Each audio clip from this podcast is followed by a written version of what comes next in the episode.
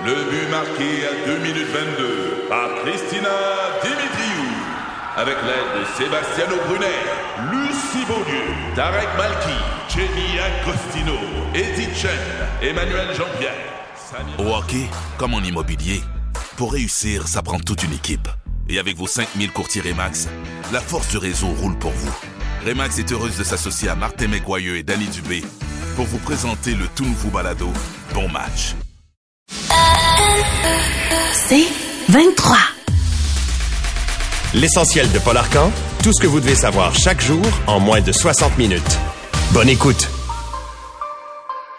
Deux événements euh, sur la scène internationale pour commencer ce matin. D'abord, la guerre entre Israël et le Hamas. Il y a un mois, les euh, miliciens du Hamas entraient euh, sur le territoire israélien, commettaient des actes barbares dans les kibbutz et c'était le départ de cette guerre.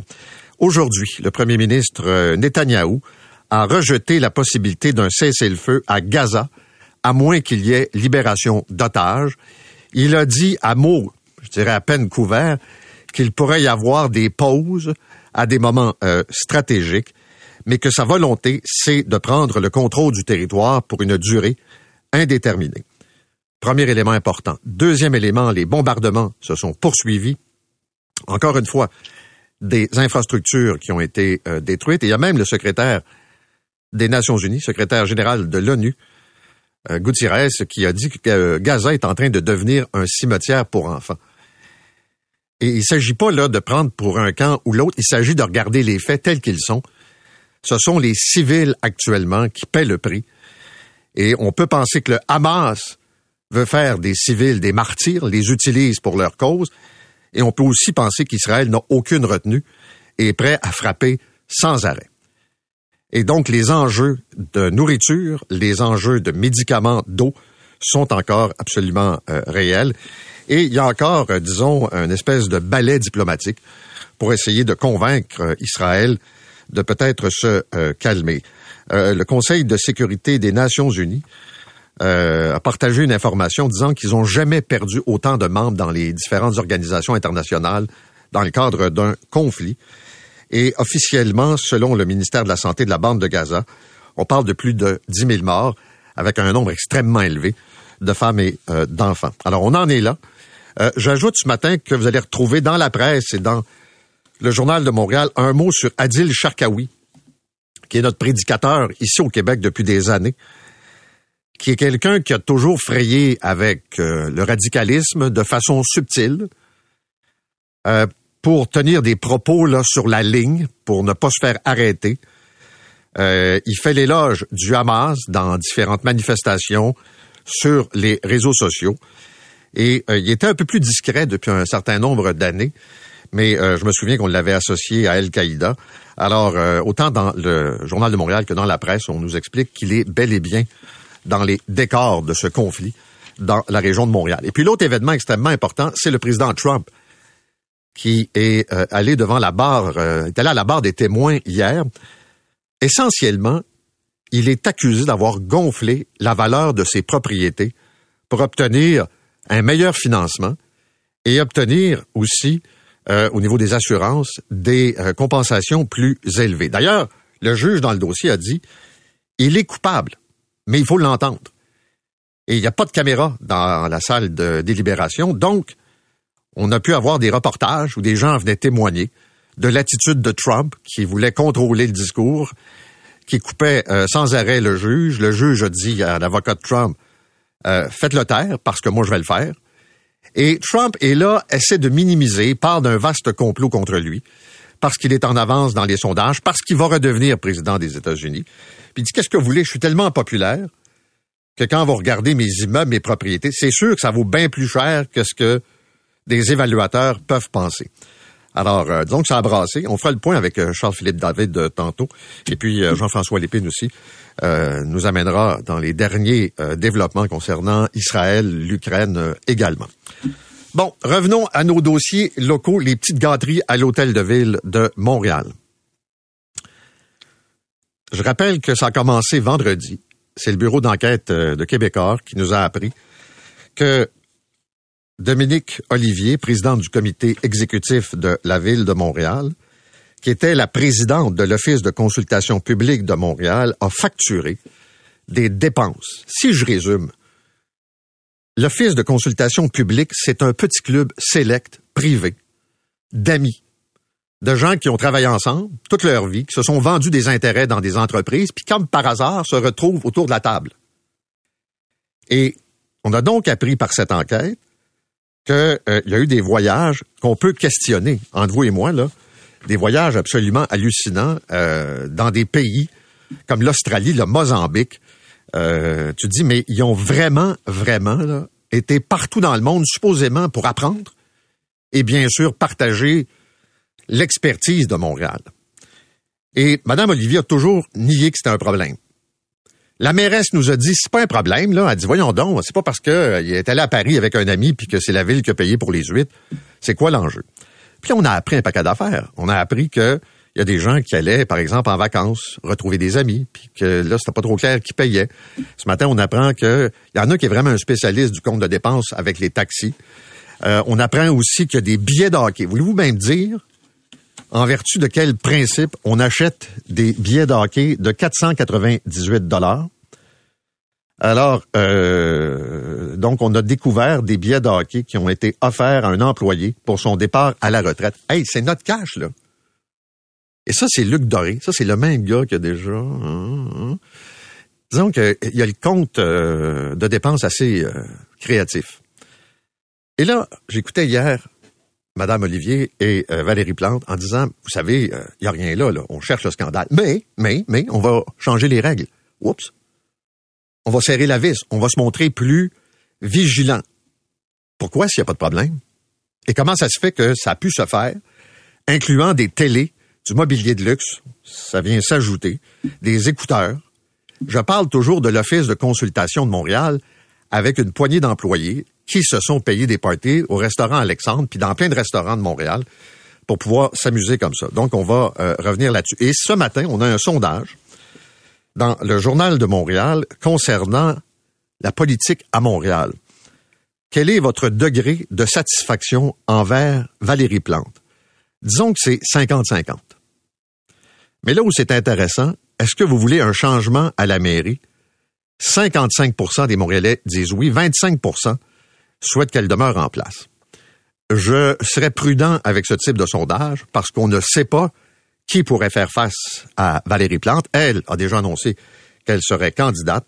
Puis c'est clair que le logement, l'économie, euh, tous les problèmes d'itinérance, puis de, ces chantiers à Montréal, ben ça fait partie des préoccupations euh, des euh, Montréalais. Puis dans le sondage aussi, ça c'est assez comique, on a demandé euh, aux gens de Québec, est-ce que vous seriez prêts à venir vivre à Montréal? Réponse non à 92% Il y a personne de Québec qui veut venir ici à part Alain Crête.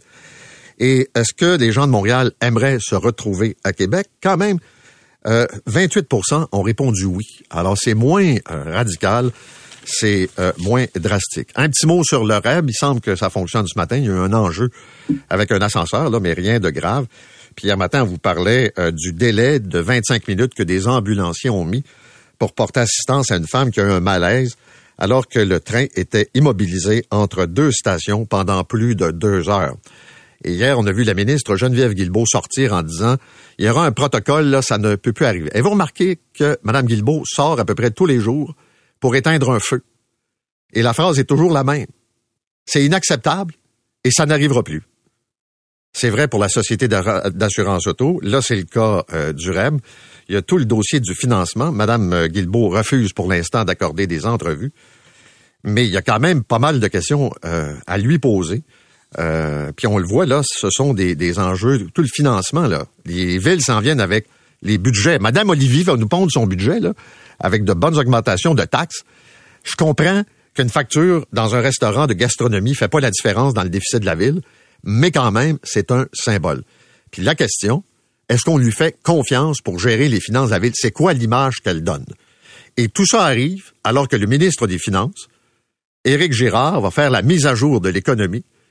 Euh, il veut aider ceux qui en arrachent, mais il n'y aura pas de chèque, il n'y aura pas de cadeau, il n'y aura rien de ça. Semble-t-il que les revenus euh, du Québec sont à la baisse actuellement. Euh, travailleurs de la construction, vous allez apprendre ce matin que 250 000 d'entre vous, c'est quand même pas mal de monde, ont été victimes d'une fuite de données. Euh, c'est dans la presse et aussi c'est notre ami Steve Waterhouse qui nous a alerté de ça euh, dans les euh, dernières heures. Deuxièmement, ce qui est frappant, puis d'abord, euh, c'est que euh, cette espèce d'attaque de pirates s'est produite il y a euh, pas mal longtemps. C'est, pardon, le 13 octobre que la Commission de la construction du Québec dit avoir eu la confirmation que les données de ces travailleurs qui adhèrent à un régime collectif d'assurance maladie qui s'appelle Médic Construction ont été siphonnées par les pirates. Mais euh, ce qui est clair, c'est que ça fait des mois que c'est arrivé. Donc, c'est pas la commission de la construction directe, ce sont des fournisseurs de services en termes d'assurance.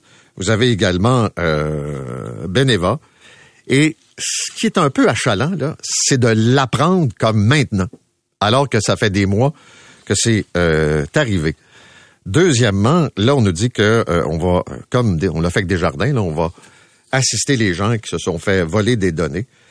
Mais euh, c'est pas la première fois. Puis ce genre, malheureusement, d'événements va se produire assez euh, souvent. Ça veut dire prénom, nom, adresse résidentielle, numéro de téléphone, euh, puis peut-être des numéros de compte euh, bancaires, euh, également des informations sur les réclamations pour les soins de santé qui ont également été euh, piratés. Puis vous le savez, euh, un des objectifs, c'est de revendre l'information.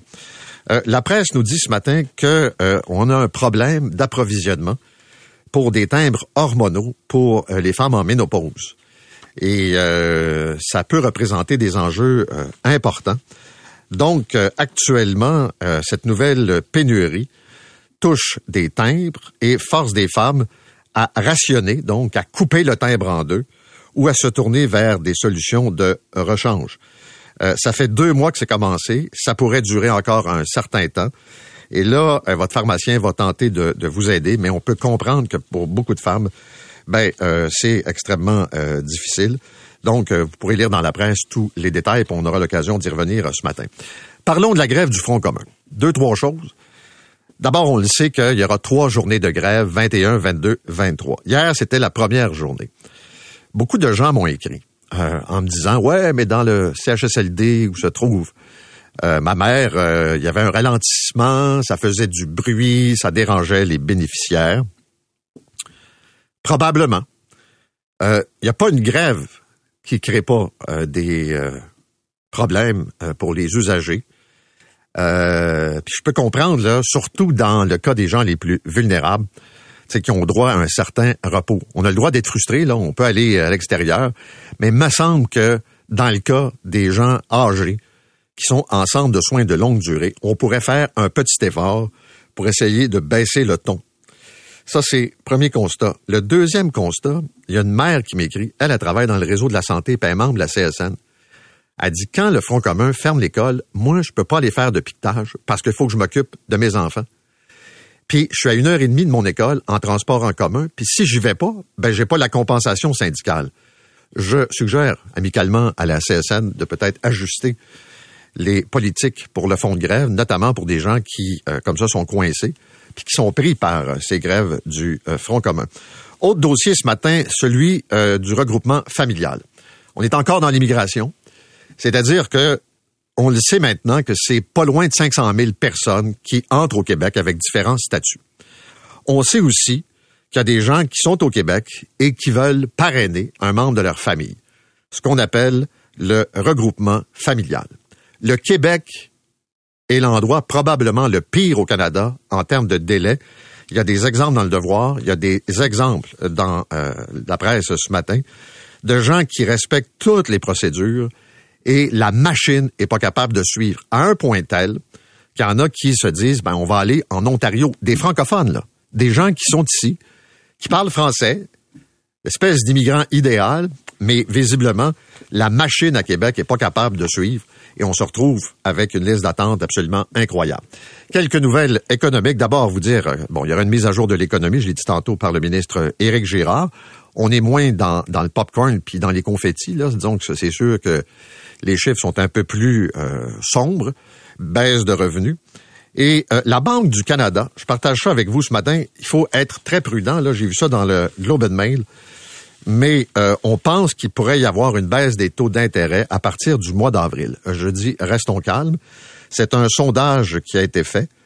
Et on pense que donc avril 2024 ou mai 2024, si les indicateurs sont corrects, ce serait pour la première fois une baisse des taux. Mais il y a plein d'économistes qui pensent exactement le contraire. Donc, je voulais juste partager ça avec vous euh, ce matin. Notre ami euh, Sylvain Charlebois a publié une autre étude ce matin sur le monde de la restauration. Et euh, les constats sont assez clairs, c'est-à-dire que les gens sont pas fous, s'aperçoivent que, un, ça coûte plus cher, que deux, l'expérience est peut-être pas aussi extraordinaire qu'elle était. Et quand vous regardez le choix qui est fait, c'est qu'on se tourne vers vraiment des restaurants où ça coûte euh, moins cher, des trucs familiaux, euh, des euh, bannières. Et il faut dire par contre, je pense que ça c'est intéressant, quand vous regardez le tableau à travers le Canada, le taux de satisfaction des clients en fonction de l'argent dépensé, au Québec c'est à 42% c'est la province où le taux de satisfaction est quand même le plus élevé.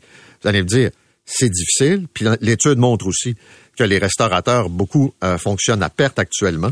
Mais euh, quand même, on s'aperçoit que euh, il y a euh, au Québec un niveau de restauration qui est intéressant. Peut-être que les portions sont plus petites, que les prix sont élevés, mais la qualité, malgré tout, semble satisfaire les consommateurs. Et puis, je vais terminer ce matin avec Brigitte Le Pailleur, courtière immobilière, qui s'est fait ramasser. Et la sanction, elle est terrible, coupable d'infraction de conflit d'intérêts tout ça pour envoyer un message clair. Madame Lepailleur avait son agence à Montréal, une amende de 150 000. 50 000, c'est le montant maximum par chacun des chefs d'accusation, et ne pourra pas pratiquer son métier pendant 180 jours. Alors, ce qu'elle a fait, puis c'est une femme d'expérience, là. Donc, il y avait une propriétaire de duplex qui recevait chaque année par la poste une lettre de Madame Lepailleur qui disait Je vais vous vendre votre immeuble. On a ça tout le monde, là. on reçoit régulièrement ce genre de euh, publicité. Et finalement, ils n'étaient pas pressés. Ils ont étiré ça. Et euh, là, on leur a expliqué qu'il y avait sortes de problèmes dans l'immeuble, qu'il aurait fallu faire des travaux. Autrement dit, lorsqu'ils ont signé le contrat de courtage avec Madame Lepailleur, le prix de vente fixé à 995 000, parce qu'il y avait des travaux à faire de 30 000 Quelques jours plus tard, la courtière, sous contrat avec les vendeurs, propose d'acheter l'immeuble pour 900 000. Les gens, le genre de pratique que tu veux pas, puis qu'on se retrouve, euh, disons, à développer auprès de gens qui sont euh, vulnérables. Fait que dans le cas de Mme Lepailleur, la bonne nouvelle, c'est qu'elle sera pas sur le marché pendant 180 jours. Vous écoutez l'essentiel de Paul Arcan en 60 minutes. De retour après la pause.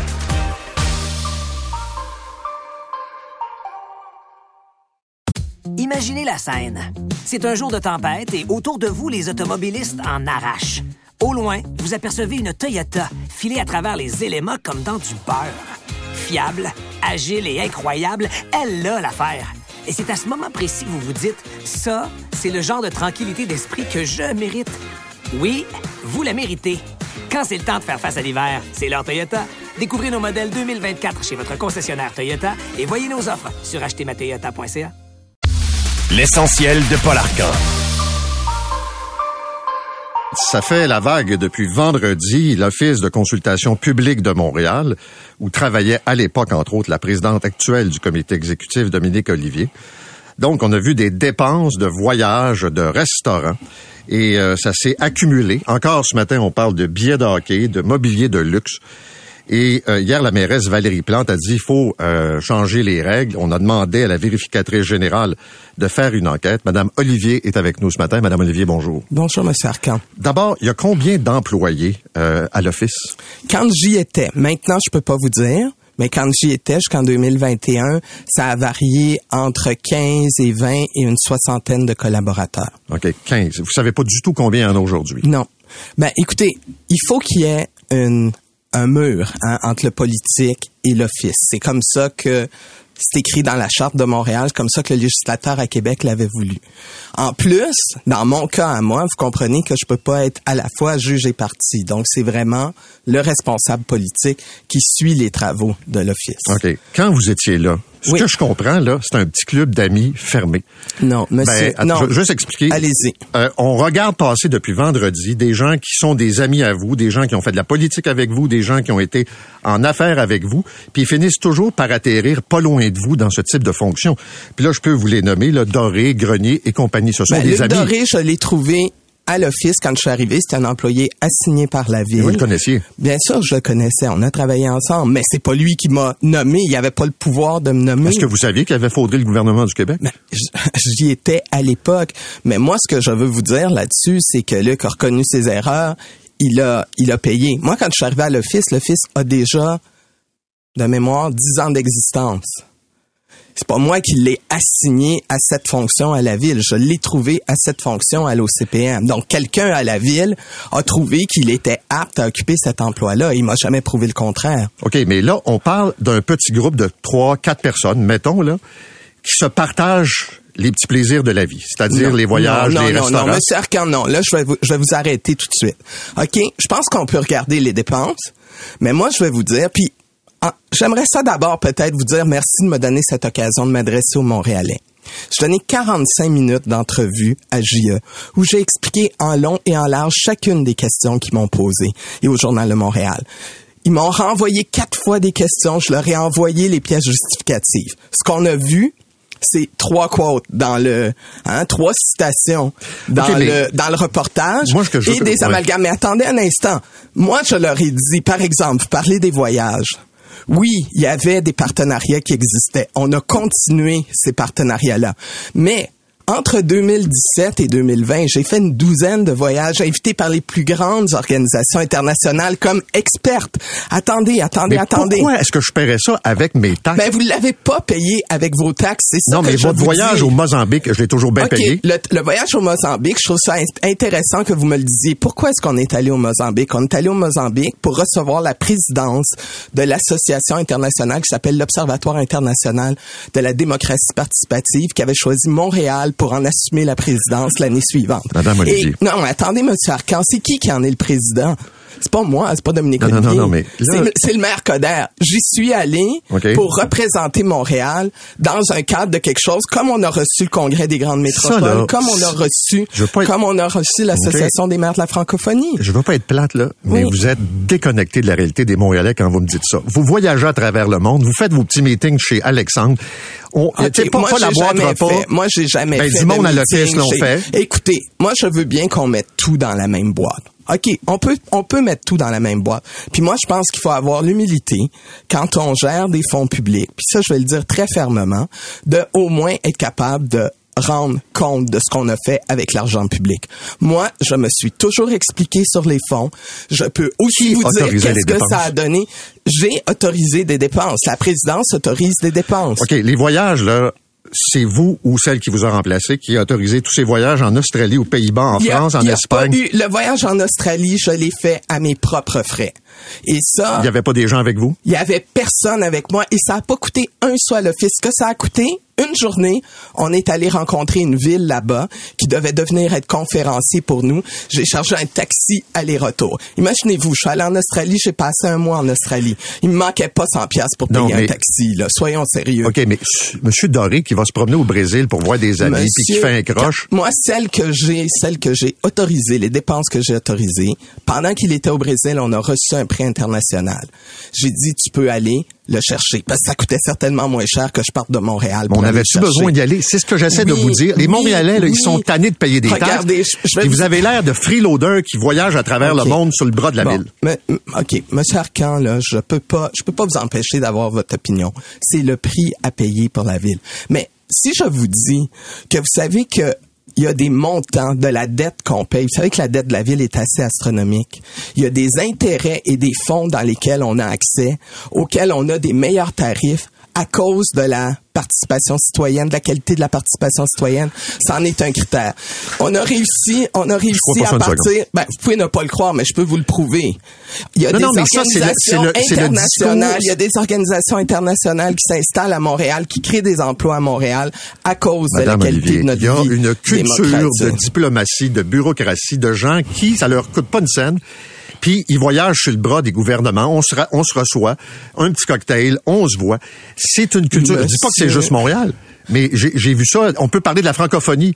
On l'a vu ça avec euh, certaines de, de nos secrétaires de la francophonie. C'était pas très édifiant les dépenses non plus à ce moment-là. Monsieur Arcan, je comprends les Montréalais. Je les comprends. Vous allez De- nous de- augmenter nos taxes, puis on le sait. Puis je de nous com- vendre ça. Je comprends les Montréalais d'être concernés. Moi aussi, quand je lis ça, je suis concerné. Mais ce que je vous dis, c'est que tout peut pas être dans tout. Il faut quand même regarder le travail général qui est fait. Qu'est-ce que ça a donné aux Montréalais, les, la- le fait qu'on appartienne à des réseaux internationaux? En dehors de ce que je viens de vous dire là, que vous pouvez croire ou ne pas croire, c'est le prix de la démocratie. Mais Qu'est-ce que ça a donné? Ça a donné qu'on a réussi à faire des techniques, excusez-moi, j'ai un petit rhume, là, mais Non, non, on a réussi à, à, à amener des techniques qui ont fait en sorte qu'on a passé la participation de quelques dizaines d'experts à des milliers de citoyens qui ont pu dire ça on veut ça, ça on veut pas ça. Puis quand même, les citoyens, on l'a vu avec euh, le chemin Camillien Aude, on dit, on pense que c'est viable, puis c'est pas ça qui a été pris comme décision. Mais la- c'est ça la Mais culture, la dernière- mais la fois d'avant- culture de la bureaucratie, puis des avantages. C'est un discours, la diplomatie, c'est pareil. C'est que les gens, ils sont un peu tannés de ça. Je comprends que les gens soient tannés. J'ai une question pour vous. Oui, allez-y. Vous avez dit, en tout cas, c'est l'extrait qu'on a vu dans le journal de Montréal, que on cherchait un scandale. Non. Vous n'avez pas dit ça, j'ai lu ça. Non, non. Ce que j'ai dit, après 45 minutes d'entrevue, puis j'aurais aimé que vous me donniez 45 minutes, puis je répondrais à toutes vos questions, puis je vous permettrais de me challenger comme vous voulez. J'ai le courage de répondre de mes actions. Mais quand j'ai dit ça, c'est au bout de 45 minutes où je répétais la même chose. Puis là, on me disait, pis ça, pis ça, pis ça. Puis là, je donnais une réponse, je donnais une réponse, je donnais une réponse. Le party de 8 à Paris, c'était-tu bien nécessaire? Écoutez, écoutez, là-dessus, là, je vais être d'accord avec vous. Je vais faire preuve d'humilité. Je suis capable de me regarder.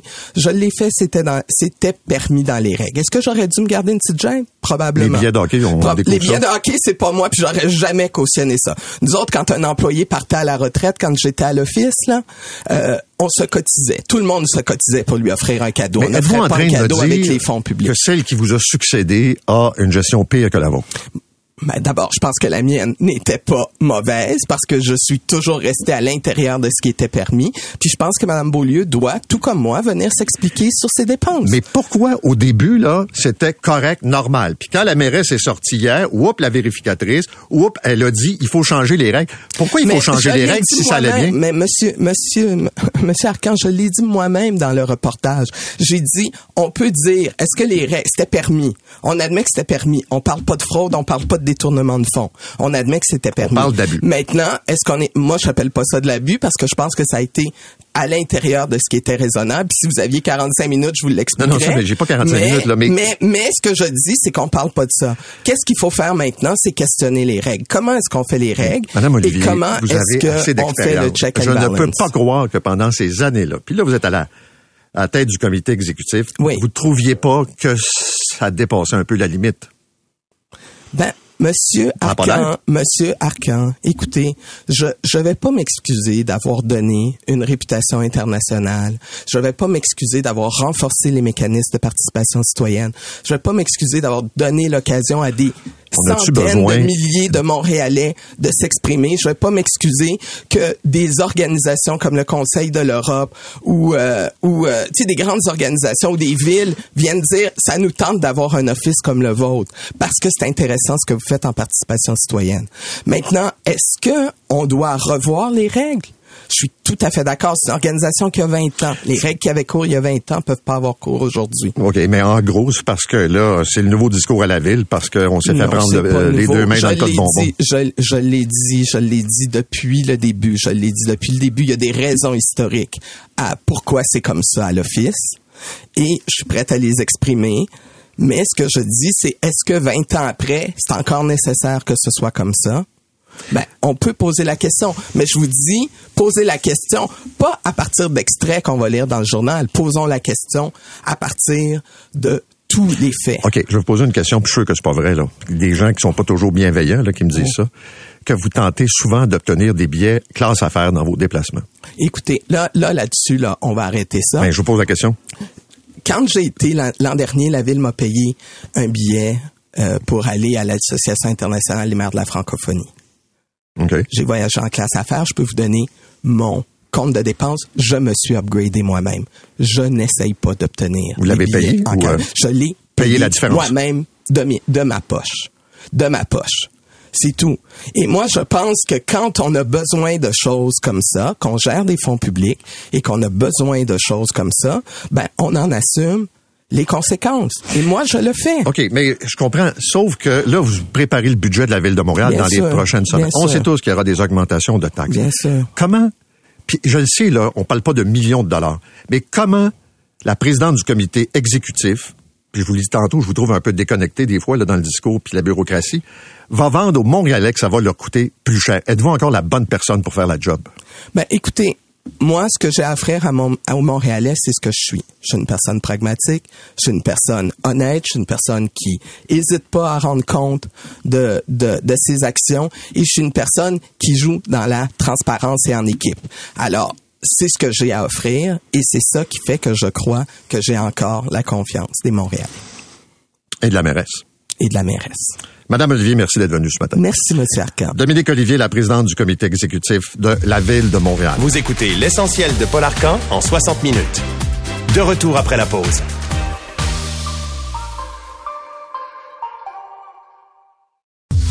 Imaginez la scène. C'est un jour de tempête et autour de vous, les automobilistes en arrachent. Au loin, vous apercevez une Toyota filée à travers les éléments comme dans du beurre. Fiable, agile et incroyable, elle a l'affaire. Et c'est à ce moment précis que vous vous dites, ça, c'est le genre de tranquillité d'esprit que je mérite. Oui, vous la méritez. Quand c'est le temps de faire face à l'hiver, c'est l'heure Toyota. Découvrez nos modèles 2024 chez votre concessionnaire Toyota et voyez nos offres sur achetermatoyota.ca. L'essentiel de Paul Arcan. Hier, une scène absolument surréaliste à New York alors que le président Trump s'est présenté à la barre des témoins pour son procès civil pour fraude. On l'accuse d'avoir gonflé de façon colossale la valeur de ses actifs immobiliers.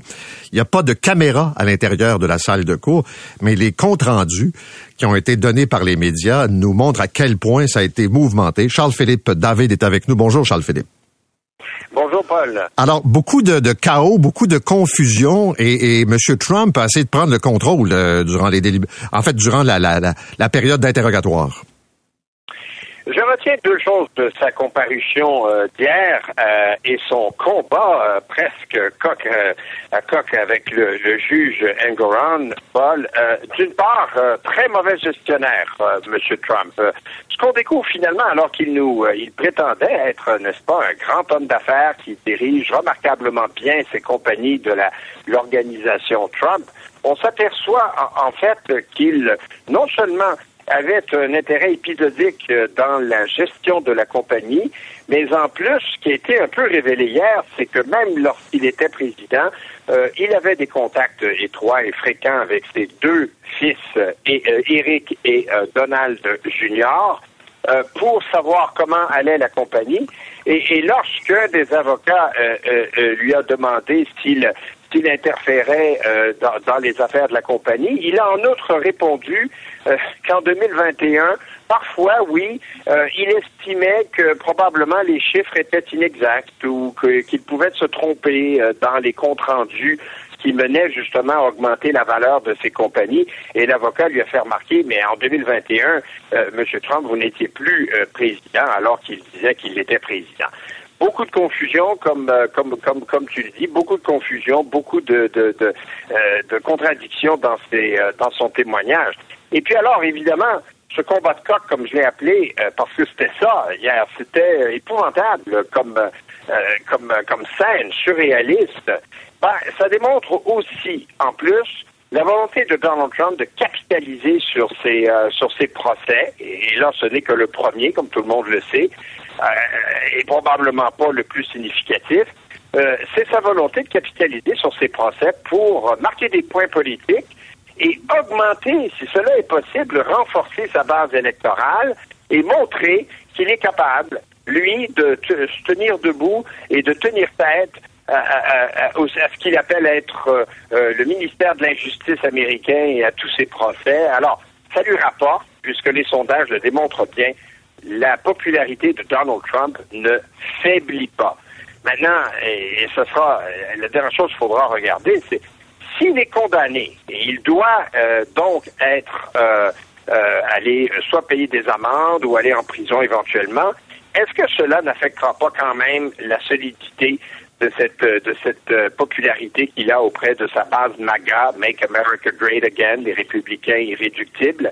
Euh, ça, ça reste à voir et plusieurs sondages, bien que très négatifs à l'égard de Joe Biden, démontrent que si Trump est condamné et doit donc payer une amende ou faire de la prison, peut-être là les choses changeront, mais ça reste à voir. Tu parlais des sondages, il y en a eu plusieurs, notamment dans des États euh, clés, cinq États clés.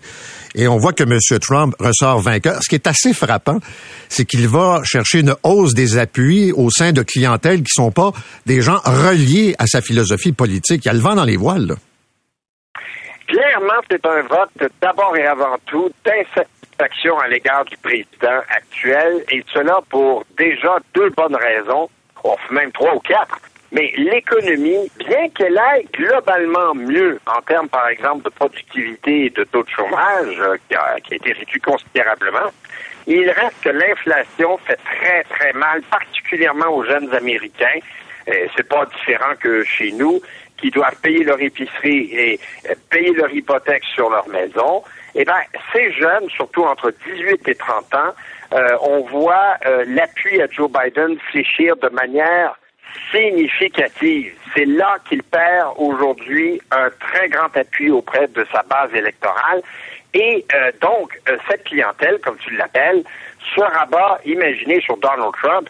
Et donc, chez les jeunes, 18 à 30 ans, Paul, c'est presque, presque l'égalité entre les deux candidats si l'élection présidentielle avait lieu aujourd'hui. Ça, c'était totalement imprévisible il y a quelques mois et totalement euh, inouï si quelqu'un avait mentionné cette statistique. Et sur l'économie aussi, Joe Biden perd des plumes. Donald Trump est jugé euh, euh, meilleur, imaginez, meilleur pour gérer l'économie américaine que euh, Joe Biden. Et j'ajouterai une dernière raison, et celle-là encore plus imprévisible que toutes les autres, c'est la guerre à Gaza, dont vous allez parler avec Jean-François.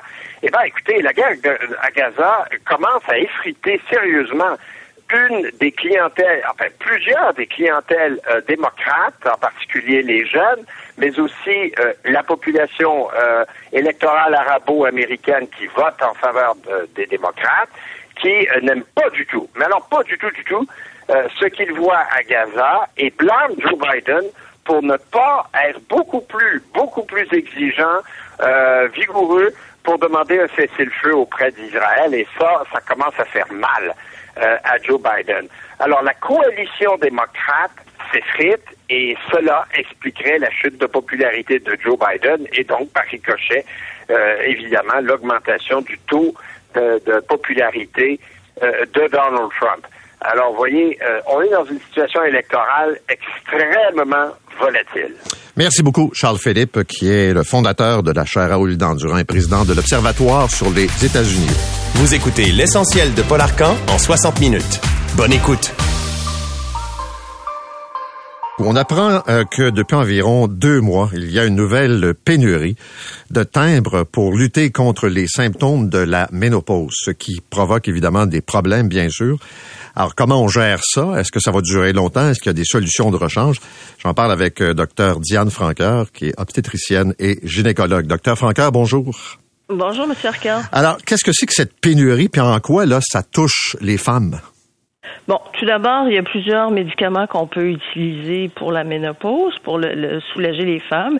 On en a de plus en plus qui sont de plus en plus efficaces. Alors évidemment, quand il y a une pénurie, ben les, femmes ne sont pas contentes et euh, avec raison parce que on peut pas se faire traiter comme ça par l'industrie sans jamais savoir qu'il va y avoir une pénurie moi, c'est ce que je fais dans la vie avec mes comités cliniques à la Société canadienne On travaille avec Santé Canada. Habituellement, ils nous avisent d'avance et disent il va y avoir une pénurie pendant trois mois de médicaments. Comme on a eu la pilule abortive au mois de mai, on a géré tout ça, on a avisé les hôpitaux, les pharmacies, on a dû préparer vos stocks, assurez-vous que vous avez tout ce qu'il faut pour pas que les femmes prises soient prises à la dernière minute à se faire dire des niaiseries comme couper votre patch en deux. Là. Bon, là, j'ai vu ça ce matin. J'avoue que je suis tombé en bas de ma chaise. Là, on peut pas dire ça à quelqu'un. Euh, sur la, la, sur la patch? Non, on peut on peut vraiment pas parce que les inconforts vont être là.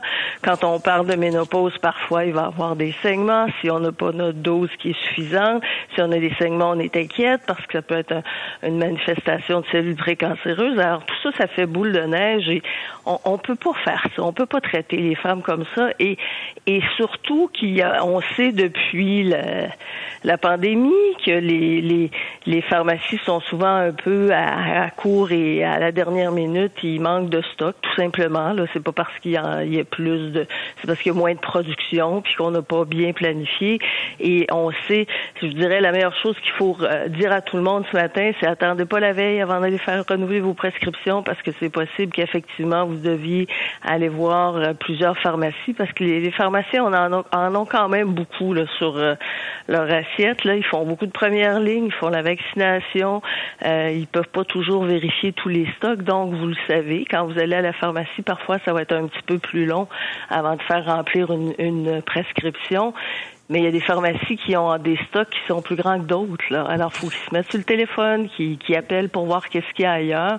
Et au bout de la ligne, ben, c'est les femmes qui se, qui se font dire coupez votre patch en deux, ce qui fait absolument aucun sens. Mais qu'est-ce qui fait du sens? J'ai une auditrice qui m'écrit ce matin, elle vit ça, là, il y a une pénurie, elle n'est pas capable d'avoir ses timbres en pharmacie. Euh, puis elle, elle coupera pas là, celui qui reste là. Euh, qu'est-ce qu'elle peut faire en attendant? Mais c'est qu'on peut lui donner des équivalents parce que les, les fameuses patchs ou timbres qu'on appelle en français, sont, ça fait partie de la grande famille. Merci à Véronique Cloutier d'avoir mis le spotlight sur les, les, les hormones bioidentiques. Donc, c'est des hormones qui sont absorbées directement à travers la peau et qui vont directement euh, au niveau du foie, ce qui fait en sorte qu'on peut donner des plus petites doses, que c'est plus efficace, puis c'est moins dangereux pour la santé. Donc, il y a des équivalents qu'on peut qu'on peut utiliser parce que chaque compagnie a des, des doses parfois différentes avec des noms différents, mais oui, il y a des équivalents qu'on peut donner et c'est pour ça que nous, c'est ce qu'on fait à la Société canadienne. Quand on sait qu'il va manquer d'un médicament, tout de suite, on envoie un mémo à tout le monde. S'il n'y en a plus, fait ta, ta, ta, on fait une espèce d'organigramme pour que les, les femmes soient pas prises à avoir euh, pas leur prescription ou quand c'est des, des médicaments qui sont utilisés, par exemple, pendant les accouchements, on soit sûr de pas rien manquer. Mais faut que ce soit, faut que les gens avisent, faut que les compagnies nous avisent qu'ils vont avoir des ruptures de stock. On peut pas juste avoir des ruptures de stock et dire aux patients, ah ben c'est tant pis là, pendant deux mois vous allez souffrir. On peut pas faire ça parce qu'on parle d'hormones, mais il y, a, un paquet d'autres médicaments qui sont constamment en rupture de stock pendant quelques mois et c'est un casse-tête pour pour les médecins, pour les pharmaciens. J'allais vous dire, il y a comme une espèce de, de, de cycle de rupture de stock euh, de médicaments, de traitements selon différents types de maladies. On a vu aux Ampiques, là, c'est une chose, là, mais, mais, mais ça arrive régulièrement. C'est comme si la demande est quoi? Trop forte, la matière première est pas là en quantité suffisante, pour on n'est pas capable de produire assez? Ben moi, je fais partie d'un comité de santé Canada. Habituellement, eux, ils, quand les compagnies jouent leur rôle, ils avisent. Et à ce moment-là, il y a des niveaux de priorité. Par exemple, est-ce que c'est un médicament qui sauve la vie ou est-ce que c'est un médicament qui, qui va donner du confort ou est-ce que c'est un médicament pour lequel on n'a pas de remplacement? Parce qu'on a différentes séries de médicaments. Et quand eux le savent, ben, tout de suite, on se met sur un comité canadien puis on essaie de voir ce qu'on peut en acheter aux États-Unis. Est-ce qu'on peut euh, avoir des équivalents? Par exemple, on a eu l'automne dernier une pénurie de, de, de d'estrogène, qui est un gel qu'on peut mettre sur la sur la peau, ben à ce moment-là, euh, au niveau du Québec, on a demandé à une compagnie qui fait des génériques de, de, de pouvoir en produire rapidement parce qu'on pensait que la pénurie serait plus longue. Finalement, ça s'est réglé. Mais habituellement, c'est au niveau des matières premières ou euh, ça peut être de l'emballage, ça peut être de, de, de, de, la productivité. On sait qu'il manque de, gens partout. Hein. C'est que c'est mm. pas c'est pas juste euh, des humains. Des fois, ça va être des, des usines qui vont fonctionner euh, moins bien au niveau de la production des, des, et, des, et des ce qui est attendu euh, sur un cycle annuel de consommation de médicaments. Docteur Franqueur, une dernière question d'une auditrice qui dit si je dois me tourner vers une solution de rechange, est-ce que ça se fait en pharmacie ou je dois. Oui, OK. Mais les pharmaciens sont, sont en général, ils savent très bien faire les équivalents. Ce qui est difficile, c'est que, comme je vous dis, ils en ont beaucoup sur leur assiette. Ouais. Alors, c'est plus facile s'il y a comme un organigramme qui le dit, mais les pharmaciens peuvent conseiller les femmes. Et si on leur dit de couper la patch en deux ou en quatre, Sortez. on change, on change de pharmacie, puis on va chez le voisin parce qu'on devrait avoir un meilleur conseil. Parce que si on n'a pas dormi de la nuit, ben on n'est pas bien, puis c'est tout à recommencer. Ça prend du temps avant qu'on trouve un traitement qui convient bien à chacune des femmes, et on n'arrête pas tout ça là, juste parce que la, la pharmacie est en rupture de stock. Allez faire le tour, peut-être que la voisine en aura. Merci beaucoup, docteur Franqueur. Bonne journée. Vous en prie, bonne Au revoir. journée. Docteur Diane Franqueur est obstétricienne et gynécologue. Maintenant, avis aux travailleurs de la construction. Semble-t-il qu'il y en a 250 000 qui sont touchés par une fuite de données. C'est pas la commission de la construction directement, mais plutôt des assureurs autour. Mais ce qui est troublant dans ça, c'est que euh, cette fuite, ce piratage, s'est produit il y a six mois. Steve Waterhouse est avec nous, qui est un expert en informatique cybersécurité. Steve, bonjour. Bonjour Paul. Euh, Qu'est-ce qui s'est passé exactement avec les données de ces travailleurs de la construction? C'est un fournisseur en Ontario qui a été victime d'un stratagème de vol d'informations d'une plateforme d'échange sur l'échelle internationale qui s'appelle MoveIt, la compagnie Progress. Et ça, ça a fait quand même du gros, gros, gros vol d'informations, euh, au-delà de 2500 organisations à- sur la planète au complet. Et le groupe de cybercriminels, CLOP, qui est en activité au Canada depuis février 2020, euh, ont trouvé faille dans cette plateforme-là et ils poursuivent ces attaques pour aller à ce moment-là s'immiscer dans la plateforme et extraire l'information qui sert à faire des échanges entre un réseau interne d'une organisation et des gens comme vous et moi qui euh, avons besoin d'avoir euh, à échanger des formulaires ou transmettre de l'information. Est-ce qu'on sait qu'est-ce qui a été volé? Quelles sont les données là, qui ont été piratées? Encore une fois, c'est de l'information nominative, euh, nom, euh, prénom, euh, les adresses et surtout aussi des informations à connotation médicale puisque Médic Construction est le consortium entre Green Shield Canada et la CCQ qui faisait l'intermédiaire et que à ce moment-là, l'information qui était consignée chez Green Shield euh, autant de diagnostics évidemment d'informations nominatives. Alors, ces informations nominatives, on n'a pas le choix, faut le donner à chaque organisation avec qui on est et qui se rajoute sur les autres fuites d'informations dont on est victime. OK, mais pourquoi ça prend six mois entre le moment de l'attaque et le moment où on envoie une première lettre aux travailleurs de la construction pour leur dire, ben, en passant, vous avez été piraté?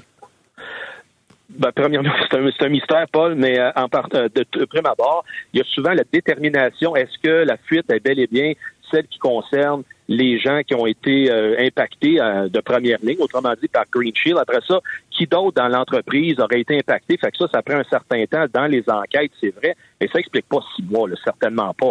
Parce que euh, une fois que la, la trace a été faite à l'intérieur d'un réseau, il est facile après ça de dire, ben voici l'organisation A, B, C, D, euh, ils en sont victimes, envoyons l'information. Mais c'est par le- le- les questions qui ont été posées justement par euh, des journalistes récemment, euh, dont Andy, Andy Saint-André de TVA, qui a fait en sorte que là, la CCQ a, affiché qu'il y a eu une fuite d'informations, sans quoi ça a été de la sécurité par de l'obscurité encore.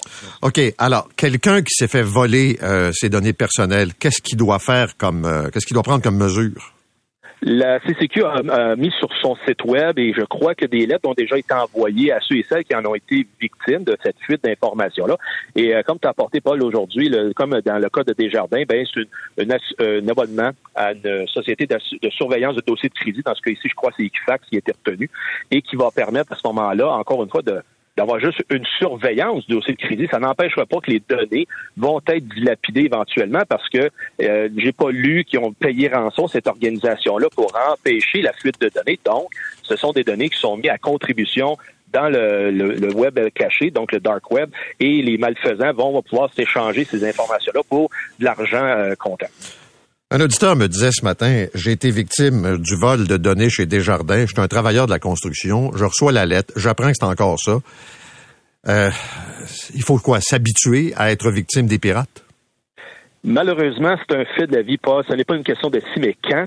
Et beaucoup d'autres, bon, on pourrait rajouter là-dessus la carte, euh, la carte de crédit là, qui était chez qui, qui était abonné, tout le monde était abonné chez Costco en même temps que Ouais. Desjardins qui est arrivé et bien d'autres. Et malheureusement, c'est ça. Il faut que les organisations prennent leurs responsabilités et surtout, Paul, qui déclarent à la Commission d'accès à l'information qui, eux, à ce moment-là, vont pouvoir s'assurer qu'ils en ont une perspective. Dans ce cas ici, il n'y a aucune déclaration de la CCQ qui a été faite envers la Commission, euh, la commission d'accès à l'information du Québec, qui pourtant, euh, ça tombe en plus euh, depuis la fin septembre dans les obligations de toutes les organisations, tous les entrepreneurs au Québec. Alors, ça s'explique mal que ça n'a pas été déclaré. D'un, de deux, après coup, les gens faut en donner le moins possible. Mais encore là, comme je disais tout à l'heure, ben, il y a un organisme qui donne un minimum d'informations, c'est à eux la responsabilité.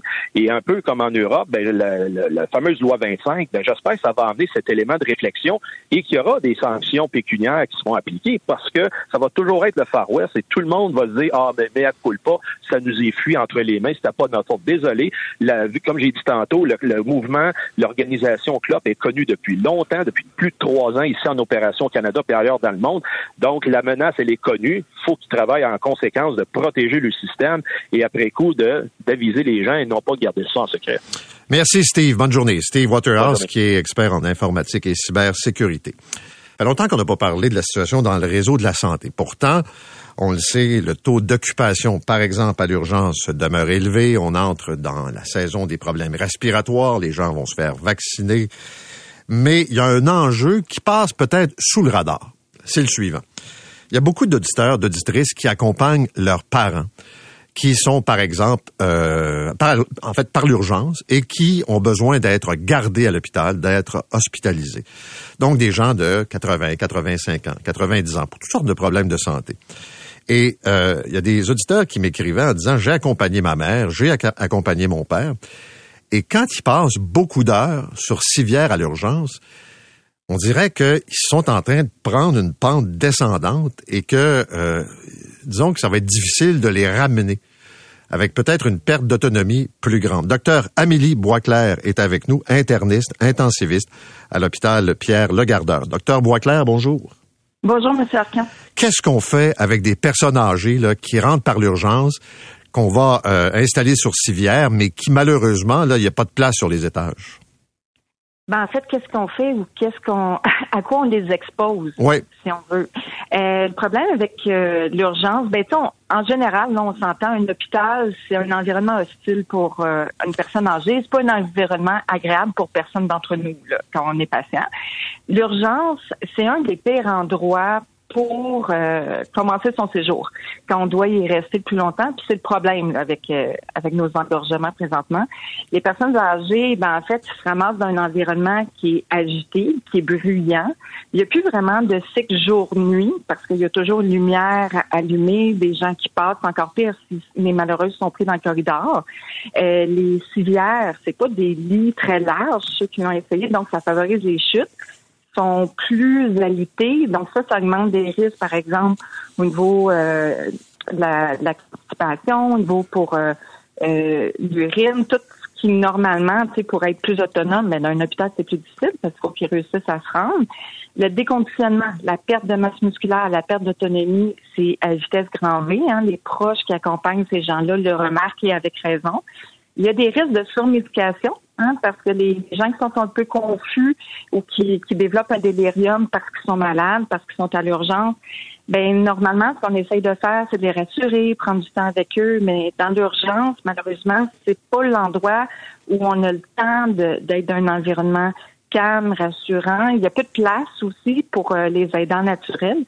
Fait que c'est euh, c'est un enjeu pour ces, ces patients-là. Mais- Ouais, Oui. docteur Boisclair, est-ce que ça veut dire qu'on devrait les prioriser, leur donner vraiment la priorité quand on trouve une place sur l'étage? Dé- Définitivement. Ça, c'est un enjeu. Les collègues gériatres le diront. Ça fait longtemps qu'ils ont des études là-dessus. Puis là, il y a une dernière étude là, qui vient d'être publiée, une étude française, euh, qui ont pris comme 1598 patients. Là. Fait que c'est quand même plusieurs patients, 75 ans et plus. Euh, puis ils ont fait ça entre le 12 et le 14 décembre 2022. Puis là, ils regardaient les patients qui sont montés aux étages avant minuit, la journée même de leur arrivée, puis ceux qui ont passé la nuit euh, sur la civière. Puis en fait, ce qu'ils ont remarqué là, pour euh, le suivi de ces patients-là, c'est que les gens qui avaient passé la nuit à l'urgence, il y avait plus de mortalité intra-hospitalière, il y avait plus d'événements adverses, des infections, des infarctus, des chutes, euh, des plaies de lit. Puis ça augmentait la durée moyenne de séjour à l'hospitalisation. Puis évidemment, ben, plus tu es fragile, pire c'est. Euh, fait que, tu sais, dans le monde idéal, oui, ces personnes-là devraient être priorisées. Mais est-ce que ça se fait? Non. OK. Euh, c'est sûr que c'est moi ce que je vois, c'est ben, parce que ce qu'il faut comprendre, c'est qu'il y a les demandes, il y a la réalité, puis il y a ce qu'on aimerait faire. sais, la réalité, les hôpitaux sont pleins. Mm-hmm. Les demandes, c'est de, de diminuer le temps d'attente sur civière. Euh, les beaux tableaux de bord, les stats, euh, on veut faire diminuer nos chiffres. Je pense qu'à la NODA, présentement, on est à 170% d'occupation. Ben, pour réussir à faire ça, c'est un peu premier arrivé, premier servi. Celui que ça fait plus longtemps qu'il attend monte en priorité à l'étage. Ceci dit, ce qu'on voit avec ces études-là, c'est une autre qui s'ajoute parmi les autres, c'est que derrière les stats de temps d'attente, ben, il y a des patients, puis l'expérience, les conséquences sur ces patients-là, ben, ce qu'on voit, c'est que c'est pas le même selon l'âge.